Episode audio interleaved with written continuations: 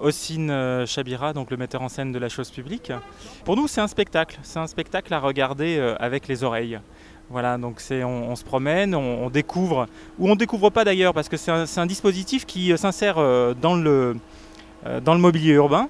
Et voilà, on découvre des zones d'écoute, on appuie sur un interrupteur, donc ça demande au public d'être actif et d'entendre en fait des histoires sur la ville et comment la ville peut influer nos comportements.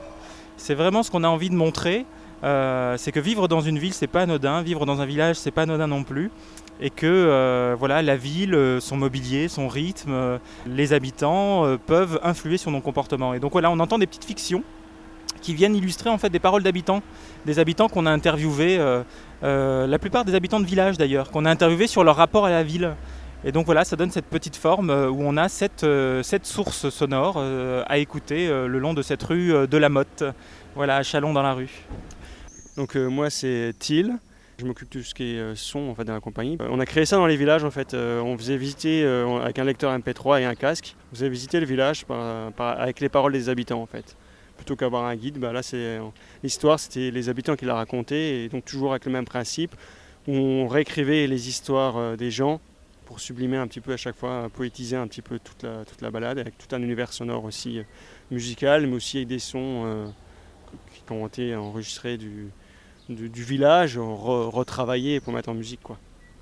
Et comment ça a été pris par les habitants du village, alors cette, cette balade dans leur, dans leur, propre milieu avec du son comme ça sur les oreilles? Ça a beaucoup surpris parce que la plupart des gens disaient bon, non, c'est bon, moi je connais mon village, je ne vais pas le faire. Puis ils le faisaient, puis du coup ils redécouvraient d'autres choses et ça permettait aussi des villages voisins de, de, de, pouvoir connaître, parce que des fois les villages voisins ils connaissent pas leurs villages euh, proches et les villages qui sont autour d'eux, donc ça permettait aussi de, de, voilà, de, se dire tiens, bah, finalement, c'est vrai que c'est riche. On a, on a, finalement, ils croyaient qu'il n'y avait rien parce que c'est vrai qu'ils n'ont pas un château, ils n'ont pas, ils pas forcément des, monuments, mais finalement, ils se sont rendus compte que bah, ce qui était riche, c'était leur histoire.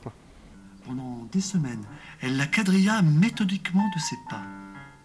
Pendant des mois, elle usa ses chaussures sur le bitume de celle qui devenait de plus en plus sa ville.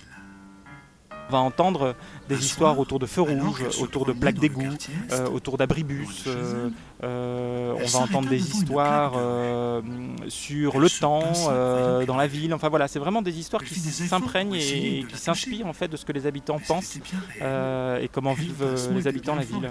L'idée c'est de travailler là-dessus et de se dire par exemple qu'un feu rouge à un moment donné peut conditionner une manière de penser, qu'une plaque d'égout peut nous amener à, nous arrêter dans la, dans, dans, la ville et à nous dire bah, qu'est-ce qu'il y a en dessous, euh, voilà, c'est vraiment effectivement titiller un peu le regard, euh, la curiosité des habitants. Mais c'est vraiment travailler sur la curiosité. Je crois que c'est euh, ce qui caractérise un peu le travail de la chose publique. C'est-à-dire que là, le public doit faire, doit faire l'effort d'aller vers la source. Les sources durent 3 minutes en moyenne. Donc il faut s'arrêter, se trouver en dessous, appuyer sur ce bouton et faire l'effort d'écouter. Donc c'est un, spectacle interactif mais qui demande de l'effort. Et vous, verrez, beaucoup de gens passent en dessous, se demandent ce que c'est, n'osent pas appuyer ou n'ont plus le temps de prendre le temps justement de s'arrêter et de se dire tiens, pourquoi pas m'accorder un petit moment de répit euh, entre deux courses et écouter une histoire qui va peut-être effectivement réveiller chez moi euh, euh, des choses insoupçonnées.